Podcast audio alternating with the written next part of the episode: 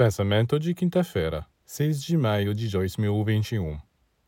Disse nas Escrituras: O que ligares na terra será ligado no céu, e o que desligares na terra será desligado no céu. Seja consciente ou inconscientemente. O que você faz abaixo no plano físico é refletido acima nos planos sutis.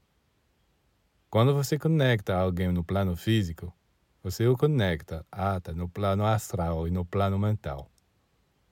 Quando você desconecta alguém no plano físico, você o desconecta no plano astral e no plano mental. Quando uma mãe tem que deixar seu filho sozinho em seu carrinho por um tempo, ela o prende para que ele não caia. A criança é ligada no plano físico, mas também é atada no plano astral. Não se sente livre. Chora grita. Quando a mãe volta, ela libera seu filho no plano físico, mas também o libera no plano astral e ele se regozija. Você tranca alguém numa masmorra, privando-o de comida. No plano astral e no plano mental também ele se sente limitado, sofre, é infeliz. Na realidade, há todo tipo de formas de atar os seres ou desatá-los de seus grilhões palavras, olhares, gestos,